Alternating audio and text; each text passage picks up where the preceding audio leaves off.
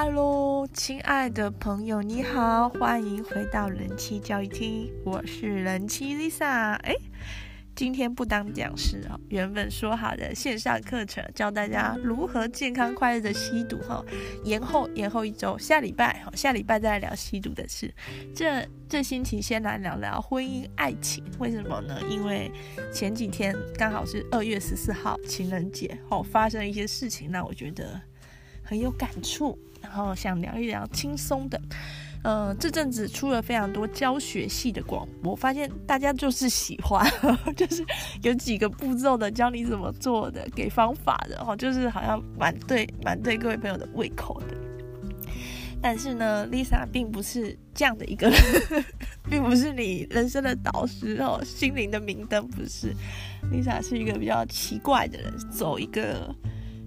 搞笑路线嘛，哈，我比较喜欢这种逗趣的东西，所以有的时候呢，当然是可以来聊聊这种各式各样让你的人生更精彩的话题。有的时候也是要来讲讲没有意义、没有意义的内容，讲讲闲话也是很必必要的哈，身心灵才能平衡。二月十四情人节，大家有庆祝吗？大家是怎么过的呢？哇！听到一些朋友，特别是呃未婚的或者是刚结婚的朋友啊，就觉得好浪漫，好羡慕哦。那 Lisa 我呢，对情人节其实早就没有任何期盼了。那今年的二月十四，我很早就知道我先生八成完全忘掉。八成忘得一干二净。二月十四号当天，我也有强烈的感觉，他根本不记得。而且二月十四号当天，哦，我公婆还突然跑来看小朋友，哦，吓了我一跳。但是还好，因为我们家现在我妈妈跟我我爸妈跟我住在一起，家里永远都是非常的整洁 哦。公婆突然来，我也不怕的哟。好，然后这个公婆来的时候有带炸鸡啊，好，大家一起吃吃喝喝，我觉得好啦，就当。就当庆祝了情人节了吧。然后到我现在下班为止，我就几乎是百分之百肯定，这这家伙完全忘记，完全不知道今天是情人节。但是我也乐得轻松哈，因为不要说他懒得庆祝，我其实也已经懒得庆祝了。而且过去的情人节发生过非常多的惨剧哈，让我细数，就是有一年的情人节好像是跟农历年二月十四跟农历年有点重复，我先生。订错大餐的日期，然后我们骑摩托车，因为那时候是在台南过的，骑摩托车到了那个饭店之后，发现呃没没有预约，然后才发现他订错日期，后来就在回程路上随便找找一家餐厅就吃了，然后这也这也还好哦。然后有一次的情人节，他在国外，在中国。哎，中国要讲国外，在中国呢寄了礼物给我，然后我满心期待的打开，里面是一包巧克力，很大包哦，然后上面写着“顽石巧克力”，就是很顽劣的石头。哦，就，然后里面的巧克力就是石头造型。我想说，怎么会卖这种这么激怒人的 巧克力啊？怎么顽石啊？还是想代表就是什么爱情让他顽石点头啊？我不太不太懂，搞不太懂他。然后这这都其次，最经典的是有一次七夕，哈，七夕也是算是中国的情人节嘛。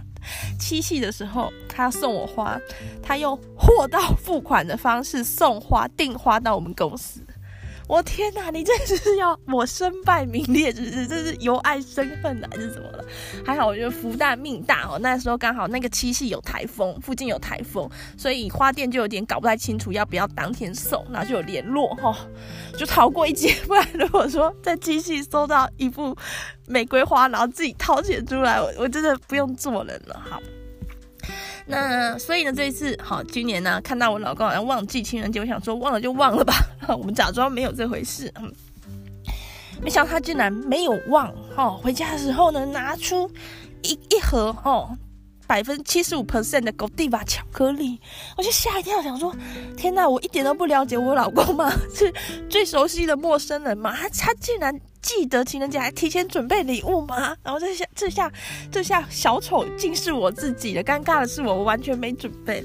我就说不可能吧？你记得？你记得今天是情人节？他说，我老公就说啊，其实他早就忘了，他根本不知道。但是他下班前听到人家在讲今天是情人节，想说去全年买看看有没有巧克力。哦，所以现在全年竟然有卖狗地吧了哦，真的是很 全球化哦。这种巧克力在我以前年轻的时候是机场免税店，大家常买来当礼品的哈、或者是要去比利时才吃得到。现在原来全年就买得到。好，这个巧克力呢，就替我们家掀起很大的风波。首先就是大之宝就很想吃，明确表达想吃，然后我就不想给他吃。那因为是百分之七十五的巧克力，其实对小朋友来说应该也是偏苦。我就跟他说明天妈妈做成巧克力蛋糕在一起吃，他就也说好，好。结果他就觉得奇怪，为什么爸爸会送礼物给妈妈？为什么要送巧克力给妈妈？我就跟他解释了一下，好科普，这不是科普，这个是怎么讲？人文知识介绍一番，情人节是怎么回事啊？要送喜欢的人礼物啊！哇，大之宝就变色，脸就变脸了。爸爸，你为什么要送妈妈礼物？妈妈喜欢的人是我，哈。对，是送喜欢的人的礼物哈，所以爸爸喜欢我送我，跟我喜不喜欢爸爸 是逻辑上是，但是因为大之宝他还小，搞不太清楚，好，所以他就赶快去找礼物也要送我，那是因为他小朋友嘛，也找不到什么东西，后来他就送我一个灯笼。因为最近元宵节，政府有发那种自己组装的灯笼哈，我们家组了三个，他就拿其中一个送我。他自己送完之后也觉得这个礼物好像很虚，他就很气愤，就是爸爸你不可以送妈妈礼物，后来就生气了。后来他就跟我说。妈妈，你快点跟爸爸离婚！他就我就他就要求我离。我说为什么？就就因为情人节收到这个公鸡巴巧克力嘛。他就说，因为你离婚了，就可以跟爸爸分开了。哦，他还大概知道离婚的意思。那这样爸爸就没办法再送礼物给你了。然后我就跟他解释一下什么叫做离婚。哈，他对这个词可能是一知半解。像我们，我就说像我们这样平安无事是不会离婚的。但是同时，我也跟他保证哦，如果有一天，假如有那么一天真的离婚，妈妈一定会把你，就是一定会继续养抚养你哈，给他一点安全感。然后我们家小朋友还是在那边离婚离婚，大智宝在那边离婚离婚离婚一直吵哦，就跟他解释，就是好好的就不用离婚，然后。大之宝就说：“那如果不平安无事就可以离婚了嘛？”哦，我就想大概是这样。然后大之宝就提出了他要跟爸爸决斗，他就说了：“妈妈就好像公主，只有决斗胜利的人、决斗赢的人呢，才能跟妈妈一起玩。”然后他不知道去哪看到了什么卡通还是电影，他就他的决斗就是真的生死格斗，他去拿了他的那种。去迪卡侬买那种小的弓箭给爸爸，然后自己拿着一把玩具刀，哈，要来一波死活的决斗。但是这种很暴力的玩法，我们是最近是一直想要慢慢的去改变，哈，希望小男生长大比较斯文一点，不要玩这种暴力的。我就请他想其他的决斗方式，然后就跟。他爸爸哈，我大之宝、小之宝还有那个我老公就一起到公园要决斗了。大之宝想出了三个决斗的方法，第一个就是跑步，比谁跑的最大圈又最快，然后就自己在那边一直跑一直跑。第二个是吊单杠哈，哇，大大之宝很厉害哦，他是可以倒吊单杠的哦。好，反正吊得久的人就赢了。第三个呢是躲猫猫，因为那个公园有一群青春少年少女哈，国中生在那边。玩仙女棒，天哪，有够浪漫，情窦初开了，他们在那边庆祝情人节。然后大智宝就说：“我们现在就是玩躲猫猫，不可以让那群国中生姐姐找到。”哈。对，找到就输了。好，如果姐姐找不到就赢了。好，首先呢，就是那群姐姐根 根本就没有要来找的意思，他们玩他们的，然后不会管那个附近的家庭小屁孩在干嘛。好，但是大之宝自己投入那个剧情玩得很开心。然后我先生其实就有点乐得轻松啊，就看着大之宝在那边跑啊，在吊单杠，在躲猫猫啊，就让他演。然后总之呢，自己完成了三轮决斗之后，大之宝很肯定的是他赢了。好，现在公主妈妈是他的了。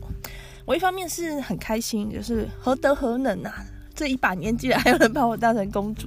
一方面也会觉得说，诶、我这个我这个教养，后这这五年来的教养是不是哪里有犯了什么错哦？为什么大之宝这个恋母情节这么严重，而且已经不是恋母了，那种恋母弑父，就是爱妈妈哦，想想要这个解决掉爸爸。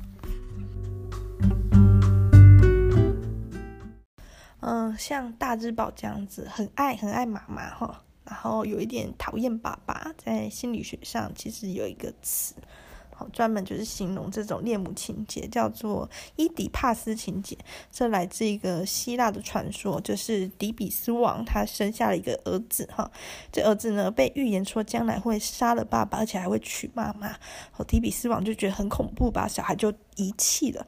没想到这个被丢掉的小王子呢，被牧羊人捡走，而且后来成为邻国的王子。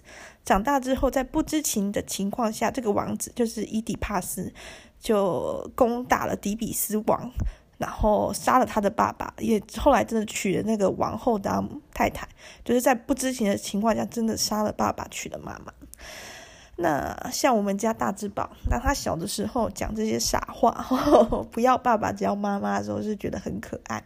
随着年纪越来越大，还是持续讲这种话的时候，就觉得，呃，是不是要做一些努力去改变？那为什么会这样？我觉得一个可能可能是呃先天，他就是比较比较高需求，比较黏人，然后都是我在照顾他，所以他可能对我的感情就比较深。再来就是当他讲这些很爱妈妈的话的时候，我通常都是很开心的，甚至他比较小的时候去打爸爸的时候，我也是乐不可支。我我个人有这方面的一个问题，就是有时候会为了一些悲剧笑出来。好，齐泽克，我喜欢的齐泽克说过，任何事情当它荒谬到不像真的的时候，它就会变成一个笑话。即便这件事是彻头彻尾的悲剧一样，就是就算是那种超惨的事，只要它惨到超现实、惨到不可思议的时候，也会变得很好笑。所以我每次看到我们家大只宝在讲这些傻话的时候，我就大笑。那可能他就会觉得妈妈是赞同的，在鼓励他这种行为。所以就随着他越来越大，他其实表现出这种狂爱妈妈、想占有妈妈，然后很讨厌爸爸，哦，这种表现就越来越多。再来是我觉得很大的关键，在我们家大只宝三岁以前，其实我先生很长给大家听一下这个声音。有听到吗？小只宝吃奶嘴的声音。我最近迷上了，就是一边哄睡小只宝，一边录广播。但他真的会因为我小只宝会因为我讲话声音睡着，因为他还在月子中心的时候，我就很常这样子，他那边睡觉，我在那边录广播，所以他听到这个声音，其实对他来说是很催眠，他会睡得很安稳。然后因为他有吸奶嘴，所以他就一边。就是这是我发出来，他就一边吸奶嘴啾啾啾，一边睡觉。我很小声，我不知道大家听不听得到。我觉得很可爱。好，那个在大只宝三岁以前，我先生很常出国，很常在国外出差。多长？大概有三分之一的时间其实都在国外，那所以呃，大只宝跟他爸爸建立感情的时间比较少。然后因为育儿很辛苦，大只宝是比较高需求、比较黏人的小孩，所以我跟我先生很常吵架，因为他都很常在国外，回来之后孩子也跟他不亲，我就觉得很累。然后还没买房子之前，为了要不要买房子、买在哪里、买怎样的房子、预算怎么钱怎么出、怎么分配，就也是很常吵。后来呢，自从大只宝开始上幼稚园，那买房子的事也尘埃落定，买确定买下来了之后，就其实我跟我先生就不太争吵，因为我没有那个育儿的压力，然后我也找到一些兴趣，所以很多那时候是经营了一个教大家怎么手做玩具、环保的一个粉丝团社团。那很多时间我就不是在做事情，哈，就是在想要怎么做。那也后来也录广播，所以。变得比较忙，那就比没有空去跟老公吵架。那有一些不满啊、压力啊、坏话，其实也都在广播里面抒发掉了。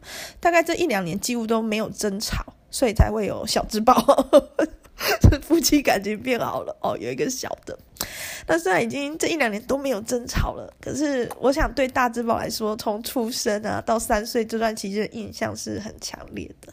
小朋友呢都会很本能的去疼惜妈妈，去心疼妈妈的，特别是妈妈又是主要照顾者的情况下，有一些。我们上一代的女生啊，很重视家庭，然后即便在婚姻里面过得遍体鳞伤，就很惨，她还是不离婚。她会说她是为了小孩，但其实小孩啊。就是最 最希望妈妈离婚的人，就怎怎么不离？赶快离！小孩真的就是那么心疼妈妈，就不想要妈妈吃苦，不想要妈妈受伤害。那我们大只宝可能也是，就是在这个他三岁以前，这种夫妻频繁的争吵中，被他听到了，被他看到，他会觉得爸爸在欺负妈妈，所以他就很爱妈妈，想要赶走爸爸，可能是这样。那这两年虽然已经几乎完全没有吵架，可是可能那个印象对他来说太强。那像小只宝就没有这个问题。小只宝一出生的时候，就是从怀孕到后来到现在一岁，我跟我现在的感情都非常的稳定，所以小只宝也会很亲近他的爸爸，吼，然后。所以怎么办？大字宝后续怎么办？首先，我跟我先生要继续维持这个不争吵，至少不要在孩子面前争吵。嗯，再来就是以后他在犯傻，讲出这种要娶妈妈的话之后，我就不能笑，好严肃一点，告诉他不行。那或许到青春期会好转，因为因为五岁的大字宝在他的世界里，妈妈确实就是那个最漂亮的人啊，没办法。就是全世界我就最美啊，在他的那个小小的世界里，然后也对他最好、最有爱，呃，所以他可能就会比较狂恋妈妈。等到他青春期之后，他应该会去喜欢上其他的女孩子。好，到时候他就真的找到公主了，哈，就不会再把妈妈当公主，好，问题可能就可以缓解。嗯，这两年呢，我跟我先生的关系是非常非常稳定的状态，甚至比我们交往的时候，还没结婚之前，我们交往了三年多还是四年吧，比那时候还要更稳定。婚姻有时候就是这种感觉，那这种稳定跟那种。爱呀、或者是说爱的激情又很不一样，就是他真的就是在过日子，就是生活的每一天，柴米油盐酱醋茶这样的琐碎。有的时候其实我也很迷惘哦，就我对我先生还还有感觉吗？还会还很爱他吗？像比如说最近我们一大家子哈，就是我我先生，然后。大只宝、小只宝一起睡一个房间，好省暖气，不不能分开睡很多地方，这样暖气花费会很贵。好，然后是一个双人床，再加一个单人床，两个小孩都要我抱，他都一直挤在我身边，然后我先生就自己睡在那个单人床。那我先生有时候也会要我抱，但是其实绝对轮不到他的，一手一个，绝对轮不到他。好。那早上起来的时候啊，看着大只宝就会觉得天哪，好帅哦；看着小只宝就觉得天哪，好可爱。然后看着这两个小孩睡在我身边，就觉得非常的强烈的一种幸福的感觉。那这时候呢，眼光再放远一点，看到我先生，就会觉得天哪，好占位置哦，好占空间的一个，真的就是这么感觉。然后虽然跟我先生就几乎没有什么争吵，因为好像都有点了解彼此。比如说，有时候我先生对小朋友的态度，我觉得不好，可是我知道三十分钟后他一定会后悔，所以我也不跟他吵，就等着他来跟我道歉，或等着他来忏悔这样子。那很多事情也知道彼此会怎么想、怎么做，所以不太会有意见不合、争吵，也没有什么大事好吵，就是房子买了、装潢弄了之后，好像就尘埃已定。好，虽然都没有争吵，但是也会有一种。真的就变成家人的那种感觉，可是这种感觉是很危险的，因为他就不是我的家人，他就不是。比如说像我的父母，哦，就是真正的家人。家人再怎么吵，再怎么看彼此不顺眼，再怎么意见不合，家人就是家人。可是另一半，哈，伴侣，哈，呃，夫妻之间，看感过着像家人一样的生活，感觉像家人一样。如果离婚了，其实就就什就什么都不是，谁也不是啦。所以有时候就也会担心说，哎，这样都没有什么感觉，有没有问题？那在我家的妈妈社团，我家超多妈妈社团，其实蛮多男孩子的妈妈、男宝妈都有类似的心情，就是看自己儿子就觉得好帅、好好哦，超喜欢；看老公就觉得哇，天哪，很碍眼。我最近看老公是没有那么碍眼，但是。他也好像背景一样，就是有看到他，就好像没看到他，真的就是这样，怎么办呢？那现在小孩子是我生活中一个很大的部分，我生命的一个重心，占了我心里大部分的位置，所以这个问题对我来讲可能就不是很急迫，然后也很奢侈，我没有空烦恼我跟我先生感情是不是淡了，因为我要烦恼孩子的事很多。烦恼为什么大只宝又要去抢弟弟的玩具哦？烦恼弟弟为什么去破坏我们家？弟弟最近会把那个卫浴的那个排水孔盖给转出来，都不知道怎么办到的。破无敌破坏王吼，暗黑破坏神弟弟，小只宝真的是很危险，然后把玩具摔坏，很多很多事要烦恼啊，乱咬东西，所以可能。嗯，这几年期间就还不会立即担心，就这样得过且过。可是随着小孩慢慢长大，好，终究夫妻之间的生活，夫妻之间的关系才是一个家的主体。好，育儿的时候，当然你必须投入很多的心力、很多时间，但是孩子是会长大的。到那个时候怎么办？我不会说，哦，我们现在，我我跟我先生爱情已经死了，哦，不会下这样的断言。哦，然后。不会说哦，已经婚姻已经是爱情的坟墓了。但是现在的关系可能没死也剩半条命吧，已经 coma 的状态，已经昏迷的状态也是有可能的。那等孩子长大之后会怎么办呢？还救得活吗？还是就就死透就凉透了？又不知道。说不担心也是骗人，有时候也是会担心。那有一些网络上的心灵鸡汤，或者是有些人说它是毒鸡汤，其实非常鼓吹女孩子就是感觉淡了就赶快换下一个。婚姻里也是一样，要把握时间去找真爱，哦，不要将就。我我们这个年纪有过这点历练的，我像我这种有有过历练的人，哦，不太会去信这个。我当然知道，哈，如果我结束了我跟我先生的关系，我就有那个机会再去找真爱，而且我也相信我找得到下一个我爱也爱我的人，我非常对自己非常有自信。但是那又如何呢？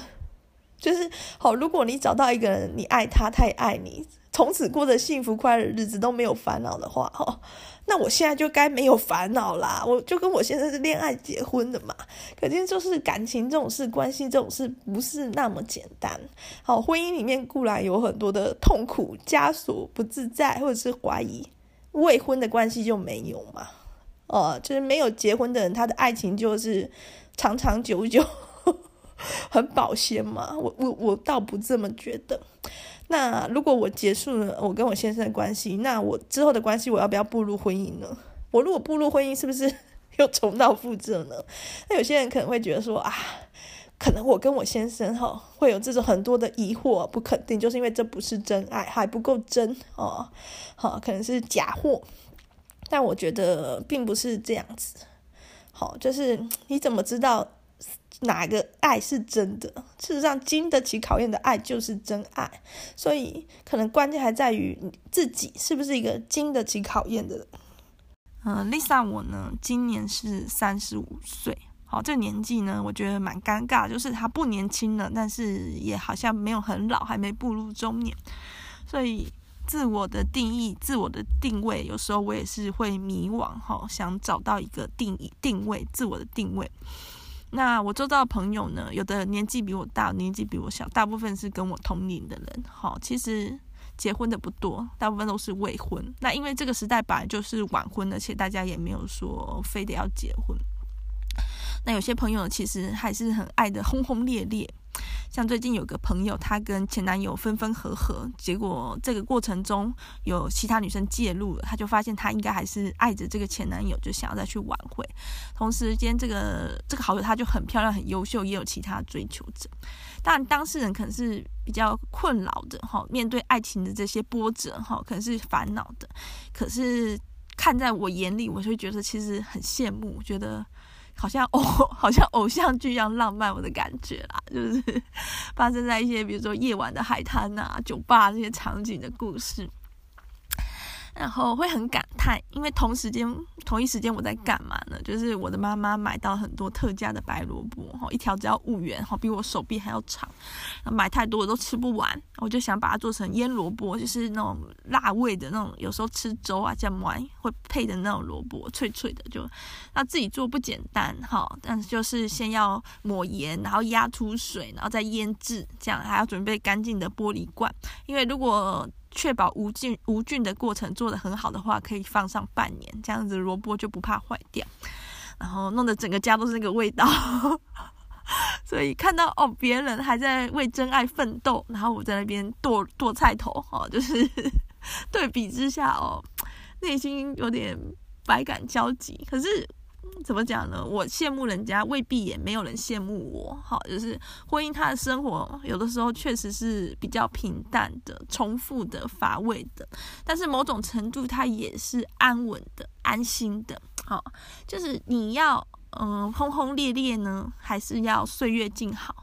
哦，你要刻骨铭心呢，还是要风平浪静？但有时候是一个先后顺序嘛，就是先轰轰烈烈的爱一场，然后岁月静好的生活，或者是呃，先刻骨铭心、刻骨铭心的伤一回，然后云淡风轻的过日子。但是这两种状态是难以并存的。哦，你不可能一边岁月静好，一边轰轰烈烈啊，那那算哪门子的岁月静好？比如说，假如选择走入了婚姻，却还是常常在这个情海里面漂泊哈、流浪，那又。走进婚姻又有什么意义？有什么？有什么用呢？对，就是白白入婚姻的感觉。所以你选择了婚姻这条路，某种程度就是选择了一个相守的承诺，选择了这样的过这样的一种日子。我觉得可能自己自己要调试好心情嘛，就是人不可能什么都要，什么都得得到。那能不能爱择其所爱，爱其所择？其实很怕一种状况，就是假挖来矿挖挖，就是，嗯、比如说，假如我吃着婚姻这碗饭，然后我却还是想要那种婚姻之外的自由、刺激、冒险，那可能结果就是我会什么都得不到，哈，就是既没有，既失去这个婚姻的安稳，那可能在享受那个刺激的过程也不是那么的自由或心安理得，同时周遭的人可能也就都受伤了。好，对，那这个可能我就好像是我这个三十到四十岁之间的一个一个课题啦，怎么在这个平淡的婚姻里找到幸福，或者是在这种比较安稳的日子里面也能够活得精彩哈，可能是要努力的。来聊聊这个，呃，婚姻是爱情的坟墓吗？好，前听完前面我的叙述，大家都会觉得答案就是是哦，就算不是爱情的坟墓，也已经是爱情的。家护病房，爱爱情的安养院了，吼，爱情的养老院了。但是我想提出一个不一样的观点，就是那如果不结婚，爱情就不会死了嘛？哦，如果不结婚，爱情就长命百岁了嘛？大家去想想，哈，其实好像。也是未必，爱情终究会死的哈，除非就是你先死，就是要么就是你先死了，否则你一定会建立见证到那个爱情的死亡才对。哦，在尼采那个时代，上帝就已经死了，这个时代没有什么是永恒不灭的。那如果说，嗯，有些朋友害怕这种婚后的爱情的死亡而不管走入婚姻的话，我会觉得说这是不需要担心的。好，要担心婚姻的点有很多，婚姻的带来的伤害，或者是婚姻要付出的代价很多。但是我觉得爱情的死亡不在这其中。为什么我会这么说呢？首先就是因为爱情它有千百万种死法，你不可以把它怪给婚姻。爱情可能会因为一个人没有安全感，疑心疑神疑鬼，不信任而死；爱情可能会因为一个人他不遵守承诺，他背叛而死；爱情也有可能因为双方的不用心，然后疏忽了，失去了关怀而死；爱情可能因为背叛而死；爱情可能会因为另外一个人而死。哈，那这些东西跟婚姻其实并不能直接的画上等号。好，就是你不结婚，爱情也可能会死，也可能会某种形式死去。这个我想大家都知道嘛。就是像我自己在步入婚姻之前，也有几段感情啊，他们也都死了，然后不是死在爱情的坟墓里，是死在其他的坟墓里。那和婚姻对爱情来说，是不是特别的、特别的致命呢？哦，其实不能这样去想。嗯、我们来思考什么叫致致命，什么叫危险。好了，人。最常死在哪里？好，那可能不需要看统计资料，你我都猜得到那个答案。人最常死在床上。哦，不管是医院的病床，或者是自己家的床，除非你是很突然的死，你才比较有机会死在其他地方。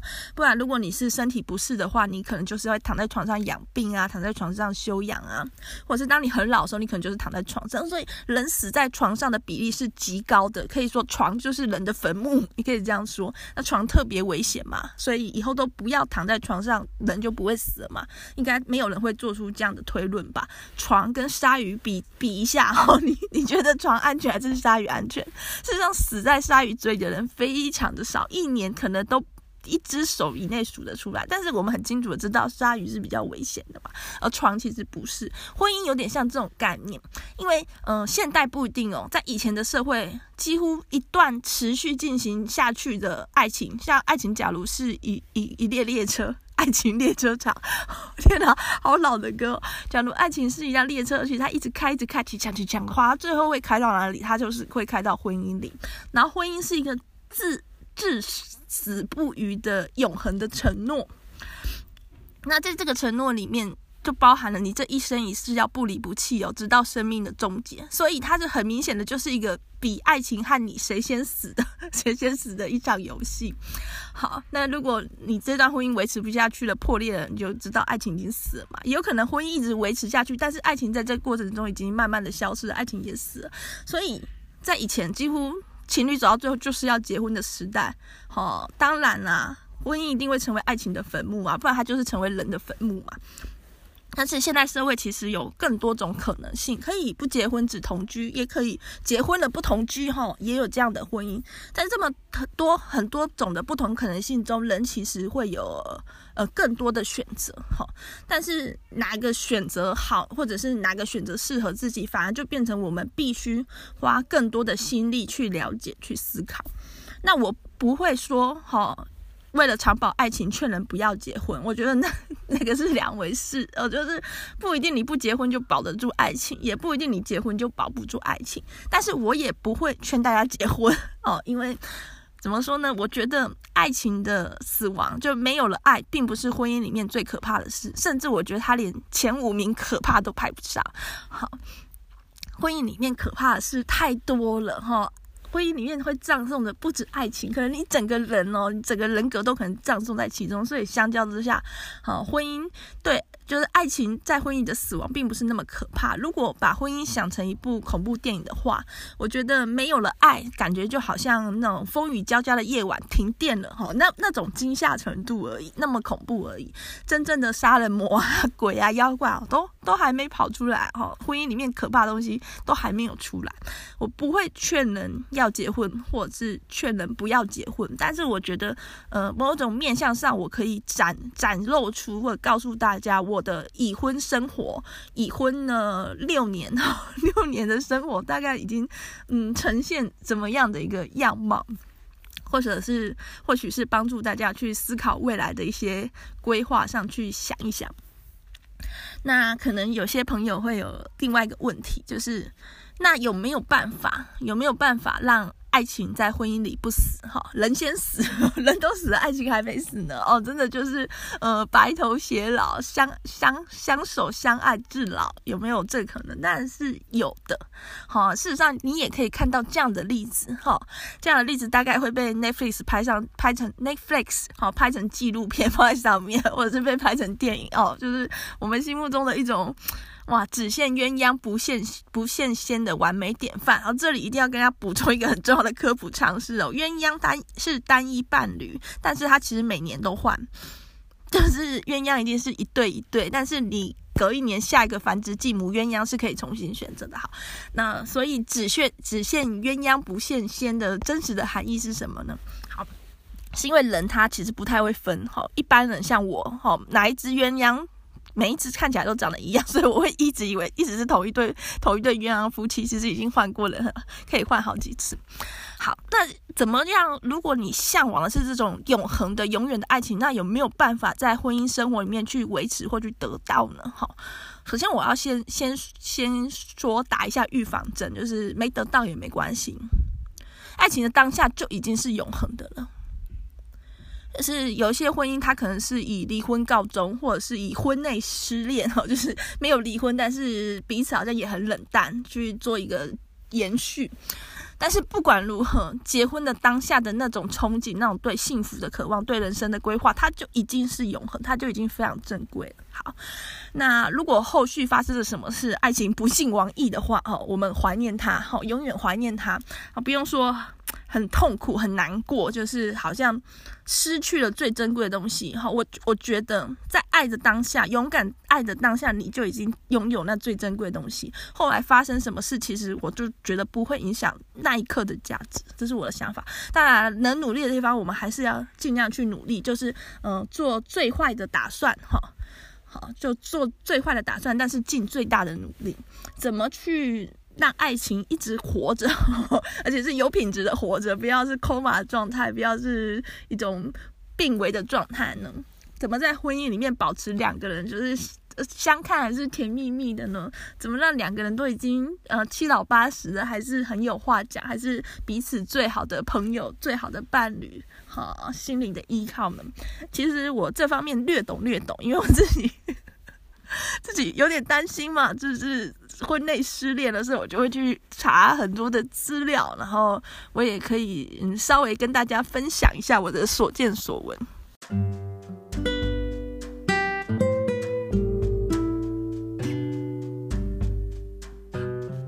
因为呢，我自己有这方面的疑虑嘛，担心是不是感情淡了？那感情淡了还维持得下去吗？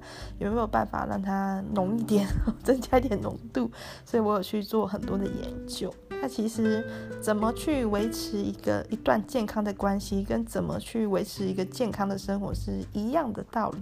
你需要有养分，好，那你需要避免一些有害的物质。再来就是你必须有一些目标。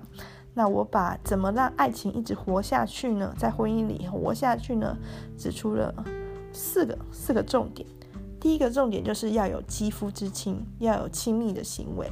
那如果你是刚开始哈，比如说呃新婚夫妻，或者是双方特别契合的话，可能一直夫妻之间会有这个亲密的性生活，那就恭喜，放烟火庆祝就是很棒，一定要继续维持。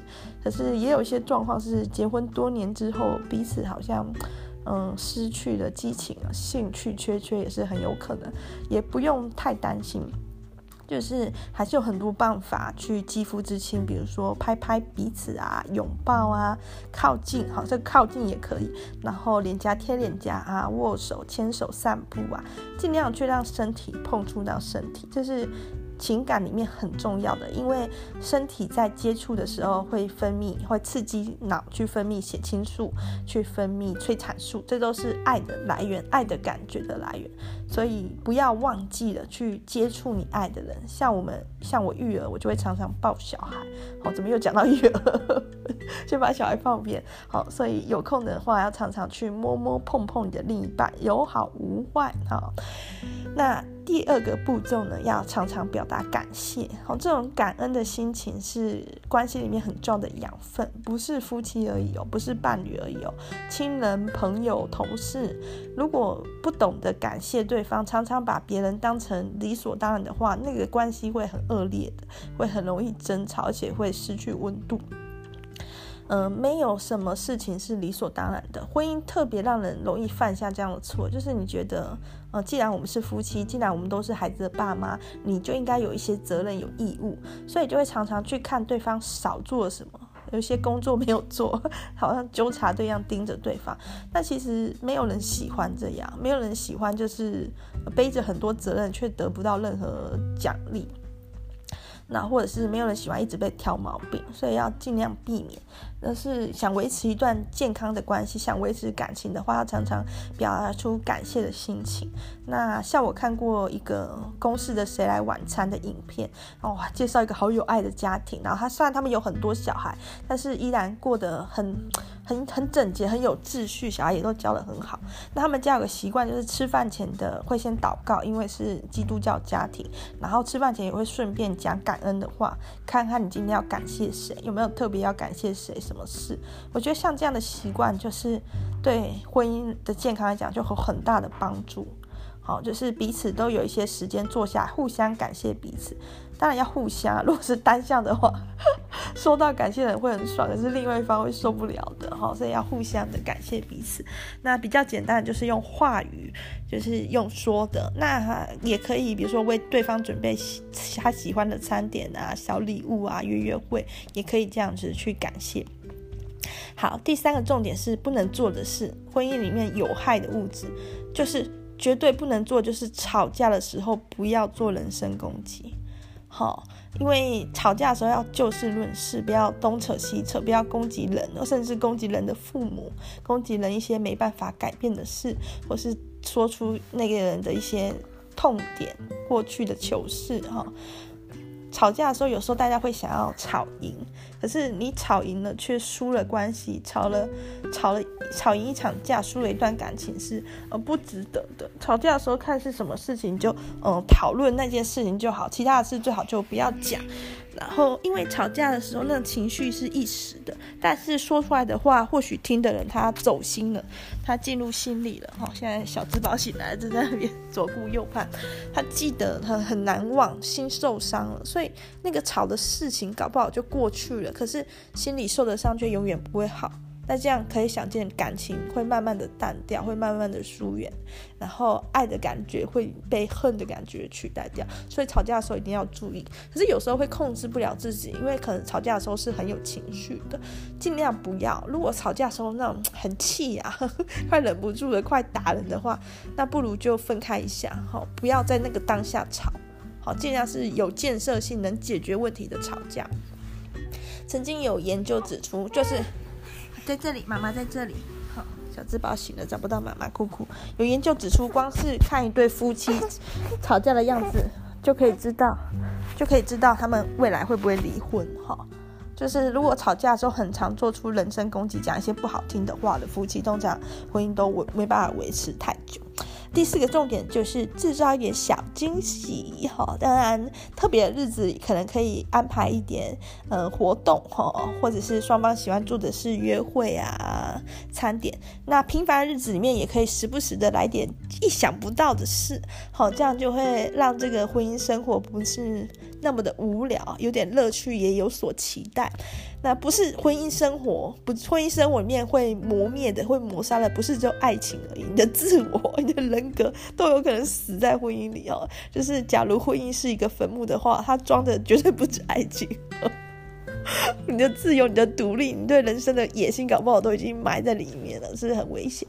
所以，呃，替对方制造一点惊喜，也要替自己安排一点惊喜啊。比如说，嗯，有的时候可以去做做自己。